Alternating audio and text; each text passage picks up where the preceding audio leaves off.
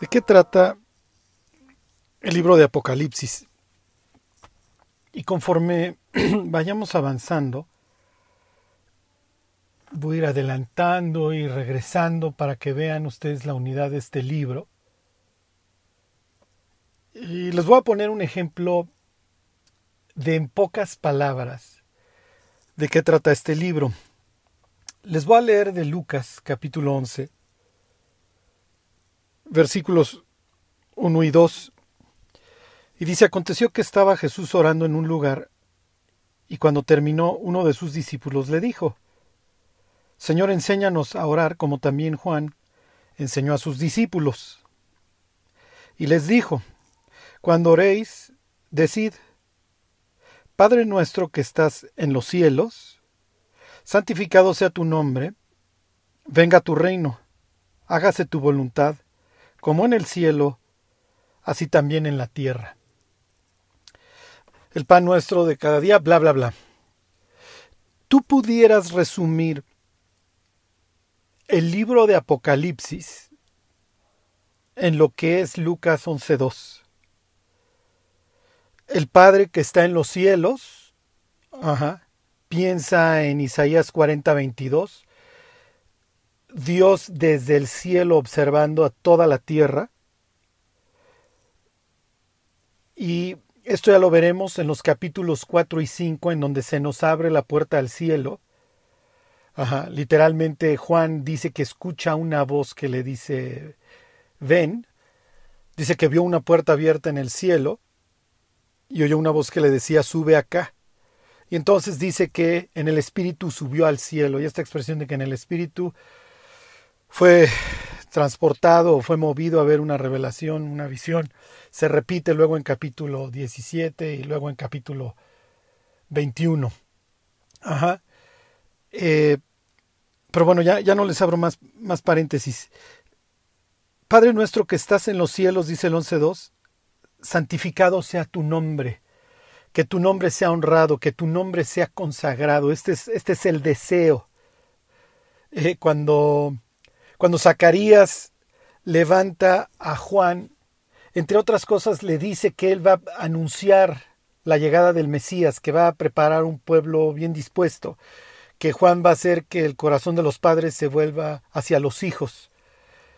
Pero dentro de las cosas que dice, él hace referencia a promesas que él está esperando que se cumplan. Una de ellas, poder servir a Dios sin temor jamás.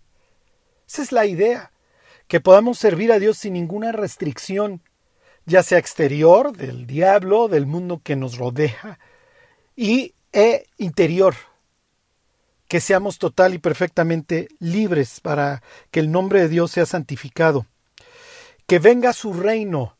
De eso se trata el Apocalipsis. Así arranca desde el capítulo primero y así va a acabar. He aquí yo vengo pronto.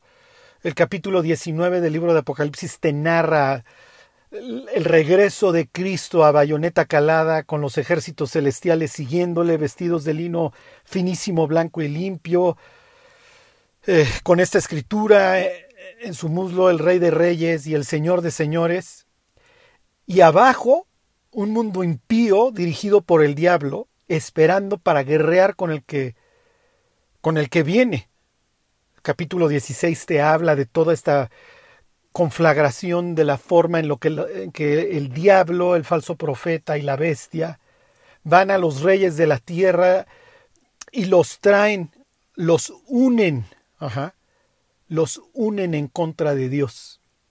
Y desgraciadamente, conforme vayan pasando los días, tú vas a poder ir viendo a las personas cada día más afirmadas en su necedad o más abiertas a escuchar hasta que llegue el día, el clímax, en que se responda a esta oración, en que venga a tu reino y los dos ejércitos y los dos bandos estén total y perfectamente definidos.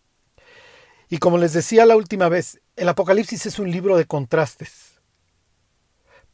Para algunos el regreso de Cristo es lo mejor que les ha podido suceder en los últimos meses o años.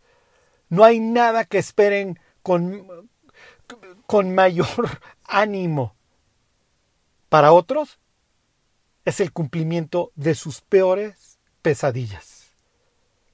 Dice capítulo 6, y los ricos, los grandes, los capitanes, los poderosos, y todo siervo y todo libre, se escondieron en las cuevas y entre las peñas de los montes y decían a los montes, Caed sobre nosotros y escondednos del rostro de aquel que está sentado sobre el trono y de la ira del Cordero, porque el gran día de su ira ha llegado. ¿Y quién? ¿Y quién podrá sostenerse? ¿Y quién podrá mantenerse en pie? Para unos es el fin. Para unos es el ser matados con la espada que sale de su boca. Y después ir a un juicio, enfrentar a Dios total y perfectamente desnudos, que toda su biografía sea analizada y luego ir a un caos eterno, a un sinsentido, a un sin razón. Para otros el regreso de Cristo es lo máximo. Viviremos y reinaremos con Él, y no habrá más llanto, ni clamor, ni dolor, porque las primeras cosas habrán pasado. Dice Lucas 11.2, hágase tu voluntad, como en el cielo, así también en la tierra. El día que Cristo baje a gobernar, dice el propio Apocalipsis que regirá a las naciones con vara de hierro. Olvídate de la inseguridad, olvídate de médicos, olvídate de abogados, olvídate de separos, de tribunales de lo familiar, cárceles, etcétera. Eso no va a existir. La vida como siempre debió ser. Mientras tanto, estamos en esta situación de ya, pero todavía no. Dios ya triunfó en la cruz. Dios ya exhibió públicamente a las potestades triunfando sobre ellas en la cruz. Pero ahora está sentado a la diestra de Dios esperando hasta que sus enemigos sean puestos por estrado de sus pies. Y hoy tal vez lleguemos a esta cita del Salmo 110 que, que hace Jesús frente a Caifás. Pero bueno, se los doy hoy como introducción. Si te preguntan, oye, ¿qué estás estudiando? Bueno, ahorita estamos estudiando el libro de Apocalipsis. ¿De qué trata? Trata de Lucas 11.2. Tú, Padre que estás en el cielo, que tu nombre sea santificado, que tu reino venga y que, y que tu voluntad se haga, así como hoy se hace en el cielo, frente a tu corte celestial de estos 24 ancianos y los cuatro seres vivientes, y literalmente todo lo creado, como acaba el capítulo 5 de Apocalipsis, como hoy se hace tu voluntad allá, que se haga acá. Y para eso Dios va a tener que destruir a los que hoy corrompen la tierra. A bayoneta calada. Es increíble que los seres humanos vayan a estar esperando a Dios con los fusiles levantados. ¿Qué grado de dureza y de necedad y de orgullo puede tener el ser humano? ¿Y qué grado así de autoengaño para pensar y para creer las idioteces que le vayan a decir cuando los reúnan para la guerra? Pero bueno, me regreso a la, a la introducción. Este, ahí de Apocalipsis capítulo primero, donde me quedé la semana pasada. Y más tarde regreso a este tema de los de los contrastes que van a seguir. La semana pasada te hablaba yo de de la introducción, de la salutación de Juan a las siete iglesias y, y la forma en la que describe a Cristo. Te decía el 1.4, Juan a las siete iglesias que están en Asia, gracia y paz a vosotros del que es y que era y que ha de venir, y de los siete espíritus que están delante de su trono, y de Jesucristo el testigo fiel. Este es un saludo trinitario, ¿ok? Esta es otra de las razones por, la, por las que queda claro que Juan el apóstol es el autor del Apocalipsis. Charlie, ¿por qué? Porque si te fijaste acerca de lo que Juan está escribiendo entre líneas en esta, en esta introducción, Juan está haciendo referencia a la Trinidad. En primer lugar, el que es y que el que es y que era y que ha de venir. Una referencia, te decía yo la última vez, a Éxodo 3.14. Ahí está haciendo referencia al Padre. Luego hace referencia al Espíritu Santo.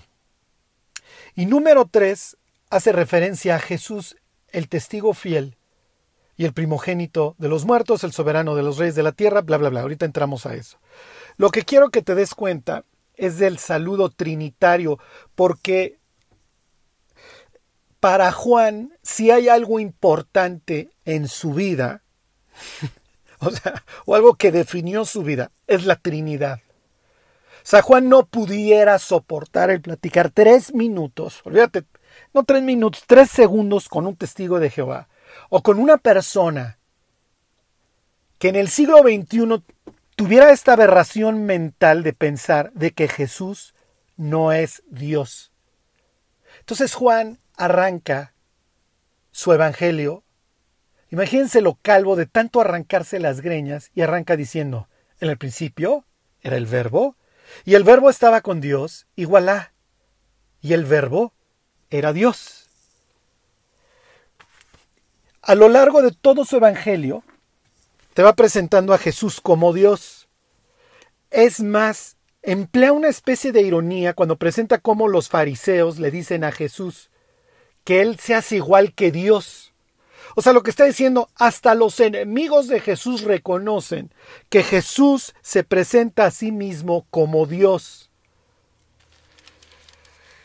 Cuando está terminando el Evangelio, el Evangelio de Juan tiene 21 capítulos, en el, en el 20, Tomás, ¿se acuerdan? El, famoso, el que se hizo famoso por dudar, al que siempre le cargamos la mano, ah, si tú eres el que duda, como si el resto de nosotros fuéramos crédulos al 100% y tuviéramos una fe ciega en Dios.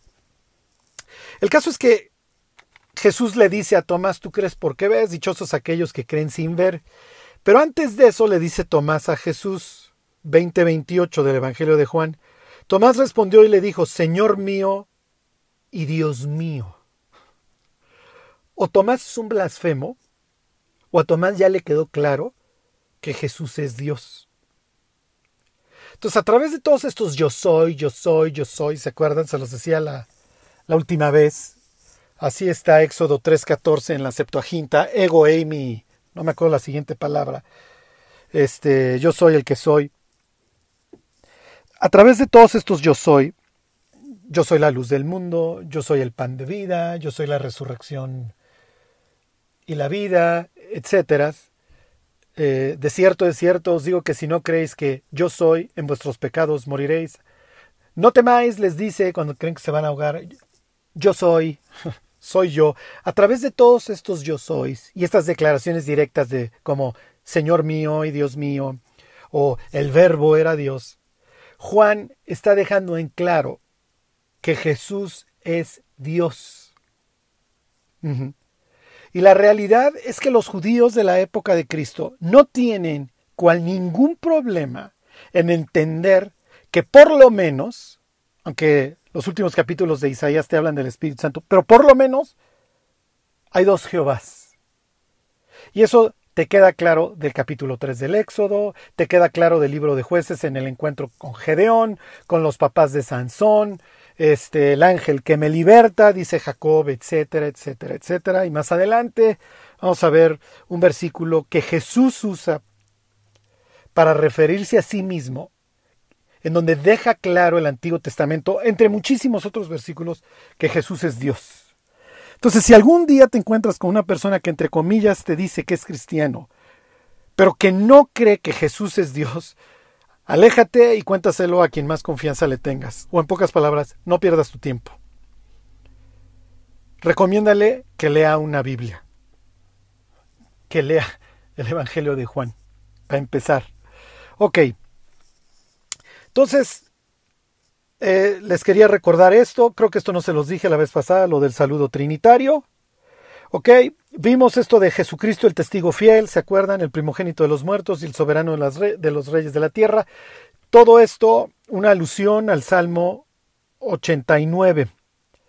Ok, y me faltó decirles esto.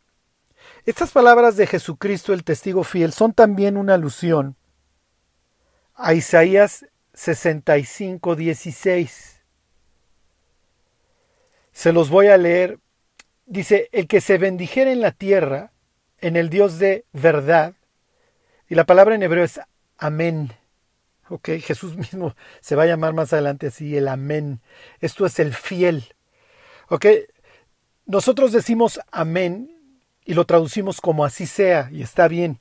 Quiere decir tengo confianza, confío en que me escuchaste. Confío en ti, Dios, sería otra traducción. La palabra fidelidad sería emuná y de ahí precisamente viene la palabra amén. En el Salmo 12, en el versículo 1 dice, Salva, oh Jehová, porque se acabaron los piadosos, porque han desaparecido los fieles, los emunim, de entre los hijos de los hombres. Se los pongo como ejemplo. ¿Por qué?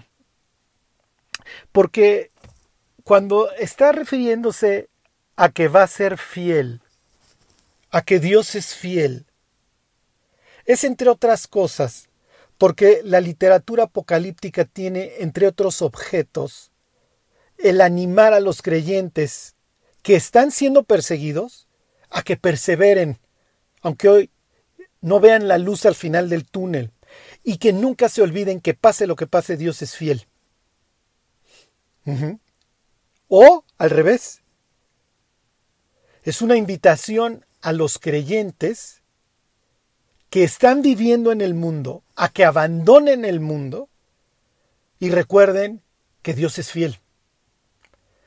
Tanto los que están viviendo en el mundo como los que están desesperados pueden caer en la misma tentación de no querer creer en Dios. Ok, les continúo con la introducción. Dice, les leo el versículo 5, y de Jesucristo el testigo fiel, el primogénito de los muertos y el soberano de los reyes de la tierra, al que nos amó y nos lavó de nuestros pecados con su sangre. Ok, uno de los evangelios menciona, y si mal no recuerdo es el propio Juan, que cuando a Jesús lo alancean, derrama agua y sangre. Y si ustedes analizan la ley, concretamente el libro de números, este, Éxodo, números y Levíticos, se van a dar cuenta que las purificaciones se llevaban a cabo con eso, con agua y con sangre. Eran los elementos básicos para las purificaciones. Entonces tienes al sumo sacerdote derramando agua y sangre, porque Jesús nos está lavando de todos nuestros pecados. Y aquí, miren, nadie se me vaya a infartar con lo que les voy a decir. Nuestra Biblia dice que Cristo nos amó y nos lavó de nuestros pecados con su sangre. Les voy a leer la Biblia Reina Valera actualizada. Y dice, al que nos ama y nos libró de nuestros pecados con su sangre. ¿Ok? Los que tengan esta traducción, muy buena por cierto, la RBA, van a encontrar una nota al pie de página que dice algunos manuscritos tardíos tienen nos lavó. Entonces nadie se me vaya a infartar, ¿ok? A veces pensamos que la inspiración bíblica implicaba que el escritor pusiera los ojos en blanco y se le empezara a mover la mano. Pero Dios tiene, recuerden, una política de delegación. Entonces la Biblia fue inspirada por Dios, Dios guió a los escritores. ¿Ok? Entonces, si, en un, si un manuscrito dice libro y el otro dice lavó, no hace absolutamente ninguna diferencia. Se la encargó a personas si un copista pudo haber movido una letra. ¿Ok? Les leo la Biblia de las Américas. Al que nos ama y nos libertó de nuestros pecados con su sangre. Tiene la misma acotación, algunos manuscritos dicen lavó. La RBA te dice, lo que te quiere dar a entender es que los manuscritos más antiguos tendrían la expresión de liberar. Les leo de la English Standard Version, que se destaca por utilizar los manuscritos más tardíos hasta donde entiendo. Y dice, To him who loves us and has freed us. O sea que seguiría la idea de la liberación, que nos libertó. no importa por cuál te inclines, si te inclinas por que nos lavó, está perfectamente de acuerdo con el sumo sacerdocio de Jesús. Si te inclinas, ok, si el manuscrito original decía que nos libertó, está, está perfecto. Sigue con la descripción mesiánica de Isaías 61 de que Jesús vino a poner en libertad a los cautivos y a predicar este, apertura y de la cárcel. Este, se los leo porque mi hámster este, no está del todo. Dice que Jesús vino, Isaías 61.1, a publicar libertad a los cautivos y a los presos, apertura de la cárcel.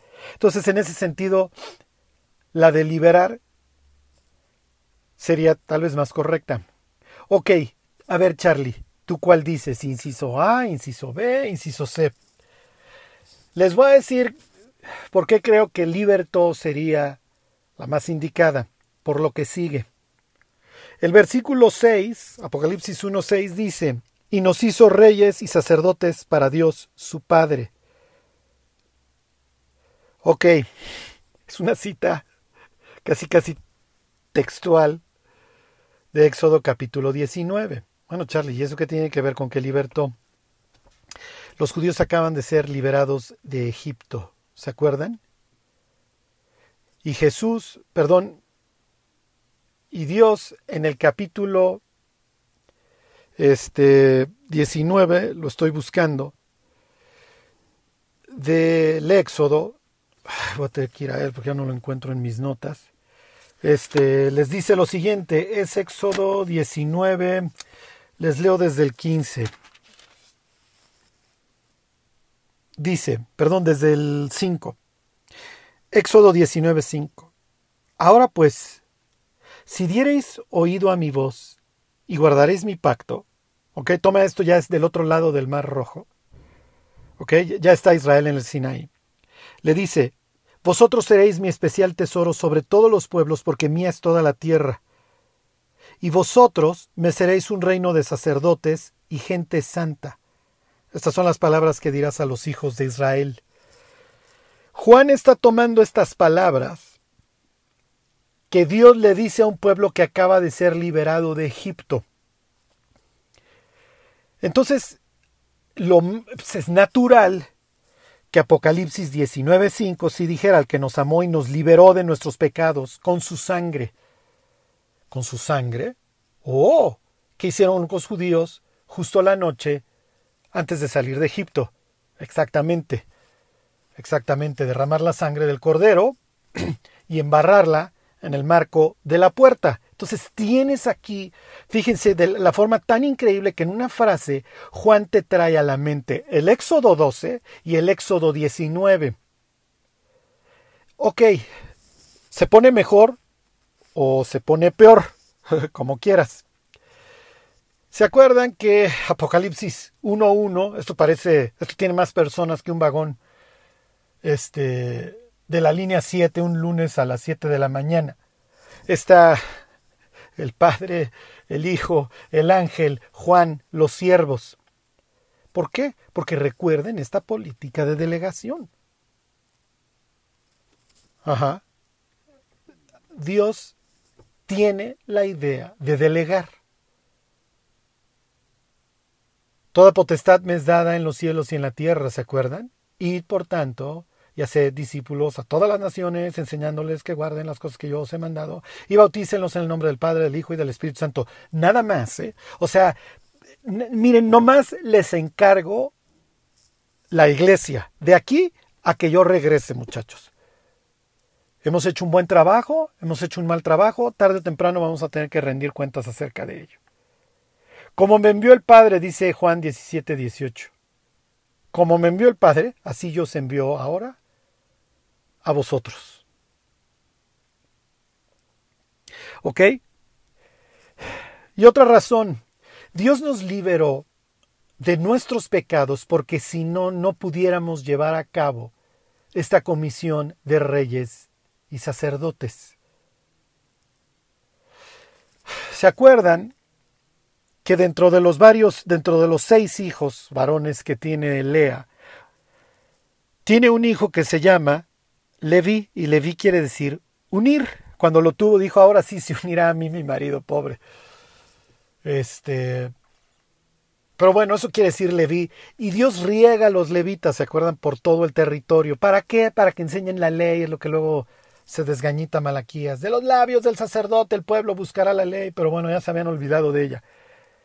El caso es que el sacerdote se dedica a unir. Hoy nosotros somos un reino de sacerdotes. A nosotros nos encargaron la predicación del Evangelio. Somos los portadores de la buena nueva. Y de esta manera, dijera Pablo, agradó a Dios salvar a los creyentes por la locura de la predicación. De esta manera Dios nos usa para unir al incrédulo con Él. Y no es que haya nada, absolutamente nada de especial en nosotros, pero nos convertimos en sus testigos. Que a veces, como a Juan, ya lo veremos en unos párrafos, nos mete en problemas. Y es probable que nos siga metiendo en problemas conforme esto se vaya endureciendo. Ok, entonces recuérdenlo. Dios tiene esta política de delegación. No, no, no tolera lo flojo. ¿Ok? No, no, no, no tolera vernos, que nada más nos estemos viendo la cara y no hagamos nada ante el caos que está viviendo esto. ¿Ok? Y les voy a poner este ejemplo increíble. Llegaba el día en una sociedad de clanes, piénsenlo, en donde el patriarca transfería la administración del clan a la siguiente generación. Y esto era todo un evento. Piensen en Jacob llamando a José y bendiciendo a Manasés y a Efraín. Tú dirás, a Efraín y Manasés. No, era Manasés y Efraín y se acuerdan que cruza los brazos a propósito. Pero bueno, esa es otra historia. Piensen en Isaac ciego, o con una vista ya muy mala, a punto de bendecir a sus hijos. Es un día muy importante. ¿Por qué sucedía esto? Porque muchas veces físicamente el patriarca ya no puede, el patriarca es un anciano. Y entonces manda llamar al primogénito, no siempre es el primer nacido, el que va a heredar la administración y eventualmente la dirección del clan, piensen en el propio Jacob. No es Rubén, ¿se acuerdan? Rubén violó su lecho. No, no era muy afecto a su, a su tía Raquel, don, don Rubén, y mucho menos a, a Bilja, su, su sierva. Pero bueno, el caso es que lo, el caso es que llegaba el día y la idea es que el siguiente el siguiente que vaya a dirigir el clan sea un gran hombre. Imagínate que el primogénito es un desastre, piensa en Rubén, y que él va a quedar y que él va a quedar a cargo del clan. Y él va a ser, entre otras cosas, el redentor. Si te secuestran, piensa en Abraham yendo por Lot, él es el que te tiene que ir a rescatar. Si te matan, él es el que tiene que vengar tu sangre por el asesino y traerlo a los jueces. Si hay controversias dentro del clan, él es el que va a dirimir. Entonces lo ideal es que sea el mejor. Por eso es que José, aunque eventualmente la primogenitura va a caer en, Judá, el que sigue en orden al Bat en esa historia es José, un gran hombre. Un hombre íntegro, un hombre de perdón, un hombre sabio. Es muy bueno. Y entonces el anciano, el anciano le transfiere la administración, tal vez no la dirección total del clan, pero sí la administración. y era todo un evento. Si tú has leído el capítulo primero del Apocalipsis, ya sabes que una de las siete características que describe Juan acerca de Jesús es que sus cabellos son blancos como blanca lana. Es una referencia, yo creo ahorita vamos a llegar al capítulo 7 de Daniel, en donde a Dios se le presenta como un anciano, el anciano de días el que te aconseja, el que te guía, el que te da dirección. ¿Ya, cayó el 20? Dios se presenta como un anciano en la casa, en donde literalmente te entregó la administración. Ajá. En donde literalmente te entregó la administración. Y ahora tú eres el responsable. Venme a buscar el día que quieras, tienes acceso al trono, tienes acceso al anciano de días. Y te va a cuidar, etcétera, etcétera. Pero tú tienes la administración. Tú tienes hoy un gran paquete en tu vida. Y me voy a, Lucas al capítulo 19. Jesús está en Jericó, Jesús va camino a su muerte. Claro, los discípulos creen que van a la toma de posesión. Esto es ridículo, al grado que van discutiendo en el camino quién va a ser el mayor de ellos. Además, ahí se invitó a Saqueo, ya lo perdonó, este también es hijo de Israel. Va a venir la entrada triunfal. Y Jesús dice lo siguiente, no, a ver, espérense, todavía no vengo a mi toma de posesión, al contrario, vengo a mi humillación. Dice Jesús en el 19:11,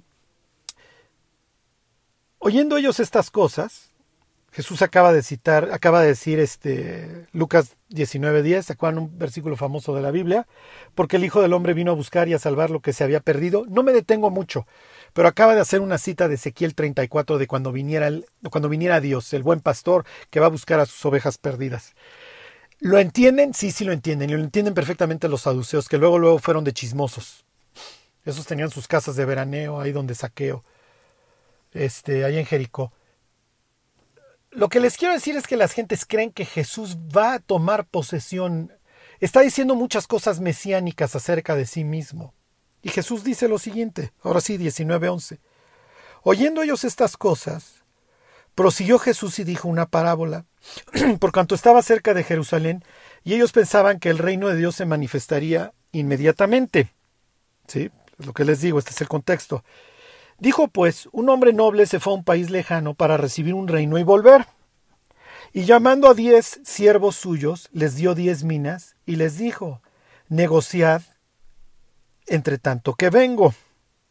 Pero sus conciudadanos le aborrecían y enviaron tras él una embajada diciendo no queremos que éste reine sobre nosotros. Y va, y va a venir luego una descripción que amplía Juan en el Apocalipsis en el capítulo 19. Pero bueno, aconteció que vuelto él, después de recibir el reino, mandó llamar ante él a aquellos siervos, a los cuales había dado el dinero para saber lo que había negociado cada uno. Vino el primero diciendo, Señor, tu mina ha ganado diez minas. Él le dijo, Está bien, buen siervo, por cuanto en lo poco has sido fiel, tendrás autoridad sobre diez ciudades. Este es el día más importante de nuestra vida. El día que el anciano de días te mande llamar y te diga, ¿cómo trataste a mi clan? ¿Cómo, administraste lo que te dejé? Grande o chico, tu clan puede tener cientos de personas o cinco personas. Eso importa un comino. Dios, Dios no es de la muchedumbre, no le interesan las muchedumbres. Al diablo le fascinan las muchas aguas, así dice Apocalipsis 17. A Dios no. A Dios le interesa nuestra fe y qué es cómo estamos administrando lo que hoy Dios nos dio. Y administrar no es fácil. Hay que ser pacientes, hay que ser tolerantes con los que amamos, hay que perdonar, hay que ser perseverantes, etcétera, etcétera. Pero bueno, hoy somos este reino al cual Dios le ha confiado muchísimas cosas. Somos el reino de sacerdotes. Somos en este sentido el especial tesoro. Sí, efectivamente somos su especial tesoro. Le costamos, le costamos carito, le costamos la sangre de su hijo. Y este reino que Él ha redimido para sí, como dice el libro de Tito, debe de ser celoso, celoso de buenas obras. Bueno, como ven, esta expresión de que nos libertó de nuestros pecados es bastante interesante y trae a la mente muchísimas cosas del Éxodo. Bueno, les vuelvo a leer el 6, y nos hizo reyes y sacerdotes para Dios su Padre, A Él sea gloria e imperio por los siglos de los siglos. Amén. Aquí tienes el fin, se los decía yo la última vez, de la doxología, de esta atribución de gloria eterna al Rey de Reyes, a Dios. Ok. Versículo 7. Esto se pone interesante. Y esperen esto, ¿ok? Bueno, dice, he aquí que viene con las nubes, y todo ojo le verá, y los que le traspasaron, y todos los linajes de la tierra la lamentación por él. Sí, amén. Entonces el versículo anterior, el 6, acaba con la palabra amén, así sea, que se cumpla. Lo mismo, el versículo 7, Jesús viene. ¿Ok? Les voy a recordar algo que les decía yo hace, hace dos estudios, si mal no recuerdo. Había esta expresión de Zeus como el que era, el que es y el que será. Entonces la expresión era Zeus el que era, Zeus el que es, Zeus el que será, oh poderoso Zeus. Y fíjense cómo Juan presenta a Dios también como el que es, el que era, pero en donde no va a coincidir con la expresión que hacían los griegos de Zeus es el que será, aquí dice el que ha de venir. Porque Dios, a diferencia de los dioses griegos que les importa un comino la humanidad, por lo menos a varios de ellos, Dios se presenta aquí como el creador, como el fin de todas las cosas, pero el que, va a venir. No es que Él seguirá siendo ahí en el cielo y que le importamos un comino. Es el que va a venir. ¿Por qué? Porque nos creó para llevarse con nosotros. Y eso es al final lo único que importa. Por eso les decía yo este resumen que hace Jesús del Apocalipsis en Lucas 11.2. Venga tu reino. Dios, pues me quiero llevar contigo, te quiero ver, es lo que dice Pedro, a quien amáis sin haberle visto, en quien creyendo os gozáis con gozo inefable. Fíjense. Les leo Apocalipsis 21.3, de mis versículos favoritos de la Biblia. Y oí una gran voz del cielo que decía, He aquí el tabernáculo de Dios con los hombres, la casa de Dios viene descendiendo, va a vivir con nosotros y Él morará con ellos, y ellos serán su pueblo. ¿Y qué dice luego? Que va a grabar su nombre en nuestra frente. Por eso es que el diablo va a grabar su nombre en las frentes o en la mano derecha de las personas. Dios en el Antiguo Testamento, ¿se acuerdan en el Éxodo? Y estas palabras estarán eh, entre tus ojos como frontales y en tu mano.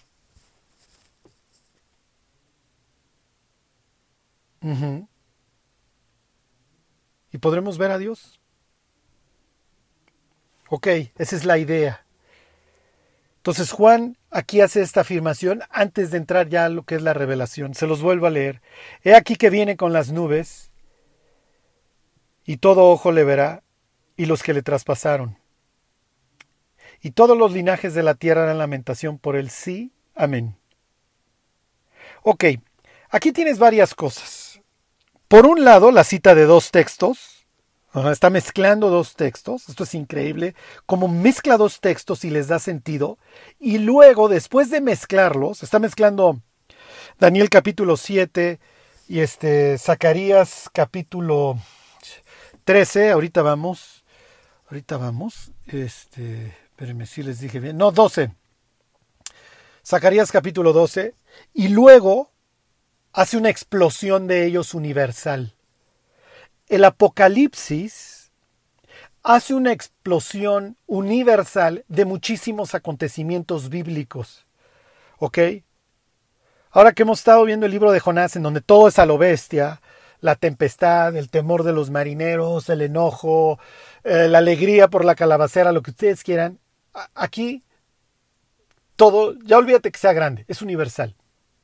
Ejemplo, Dios, ya lo veremos con detenimiento, tiene muchas cosas muy malas que decir en capítulo 46 del libro de Isaías acerca de Babilonia, lo mismo en Jeremías capítulo 50. Pero es, una, es, un, es, un, es un país Aquí Babilonia está en todo el mundo, es un sistema mundial. Dios tiene pestes que decir en el Apocalipsis acerca de Roma. Ahora su sistema económico de opresión, etcétera, del cual se beneficia la ramera, esto está en todo el planeta. Eh, Moisés golpea el Nilo y se vuelve sangre. Aquí todos los mares se vuelven sangre. ¿Ok?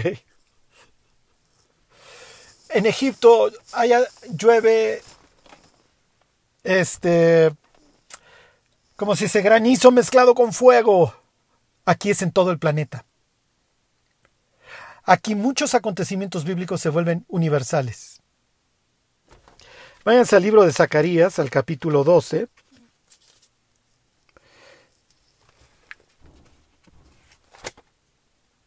Y se los leo.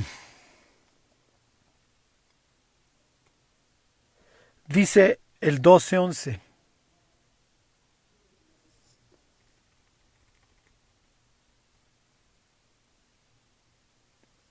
Dice, y derramaré sobre la casa de David. Uno es el 10 o el 11, a ver ahí 12, 10, 11. Dice, y derramaré sobre la casa de David y sobre los moradores de Jerusalén espíritu de gracia o de oración, y mirarán a mí, a quien traspasaron. Y llorarán como se llora por hijo unigénito, afligiéndose por él, como quien se aflige por el primogénito. En aquel día habrá gran llanto en Jerusalén como el llanto de Hadad Rimón en el valle de Megiddo. No me detengo, esto lo más probable es que cuando chillaron por la muerte de Josías. Lo que quiero que leas es que mirarán a quien traspasaron, ¿ok? Israel traspasó a su propio Mesías, lo ejecuta un romano, luego les explico por qué, y los que ya se los dije, bueno, pues ya, luego lo vemos, no me quiero detener mucho en eso. El caso es que Israel traspasó. Si quieren ustedes por mano de un gentil, pero traspasó a su Mesías. Y dice la Biblia que lo mirarán y que ese día habrá gran llanto en Jerusalén. Y la tierra lamentará, aquí no está hablando del planeta Tierra, aquí está hablando en el sentido de Israel, y se aclara, dice, cada linaje aparte, los descendientes de la casa de David por sí, y sus mujeres por sí, los descendientes de la casa de Natán por sí, sus mujeres por sí, los descendientes de la casa de Leví por sí, y sus mujeres por sí, los descendientes de Simei por sí, sus mujeres por sí, todos los linajes, cada uno por sí, y sus mujeres por sí. Entonces, Zacarías te centraliza que los judíos mirarán a quien traspasaron y llorarán, cada uno de sus linajes por sí. Aquí es, lo va a mirar toda la tierra y todos los linajes de la tierra Ahora sí, toda la humanidad hará lamentación por él. ¿Ok? Dice que viene en las nubes. ¿Ok? Es una cita, miren si llegamos, de Daniel 7:13. Este capítulo 7 de Daniel lo vamos a estar repite y repite y repite. Y dice, Miraba yo en la visión de la noche, y aquí con las nubes del cielo venía uno como un hijo de hombre. ¿Hijo de hombre? Mm, ok. Que vino hasta el anciano de días y le hicieron acercarse delante de él. Ahí tienes al anciano de días. Ok. Viene con las nubes el Hijo del Hombre viene con las nubes. Y este es un pasaje que Jesús se la vive citando. Piensen este Mateo 24, este Lucas 21. El Hijo del Hombre vendrá en una entonces verán al Hijo del Hombre viniendo en una nube con poder y gran gloria. Pero miren, los judíos antes de la llegada de Jesús sabían que el Mesías era un ser divino. Ahí estaba Isaías 9:6, un niño nos es nacido, un hijo nos es dado y el principado sobre su hombro y será su nombre llamado, bla, bla, bla, bla, bla, bla, Padre eterno, Dios fuerte. ¿Ok? Pero Jesús deja en claro que Él es un ser divino, con toda la autoridad para perdonar pecados. ¿Se acuerdan en Capernaum? Descuelgan a un paralítico y Jesús le dice, Hijo, tus pecados te son perdonados. Y los fariseos, hasta cierto punto, con mala actitud, pero con razón, dicen, ¿quién puede perdonar pecados sino solo Dios? Y Jesús se refiere a sí mismo como el Hijo del Hombre. Está haciendo una referencia a Daniel 7:13, se los leo, la historia está en Marcos. Si mal no recuerdo, desde el capítulo primero.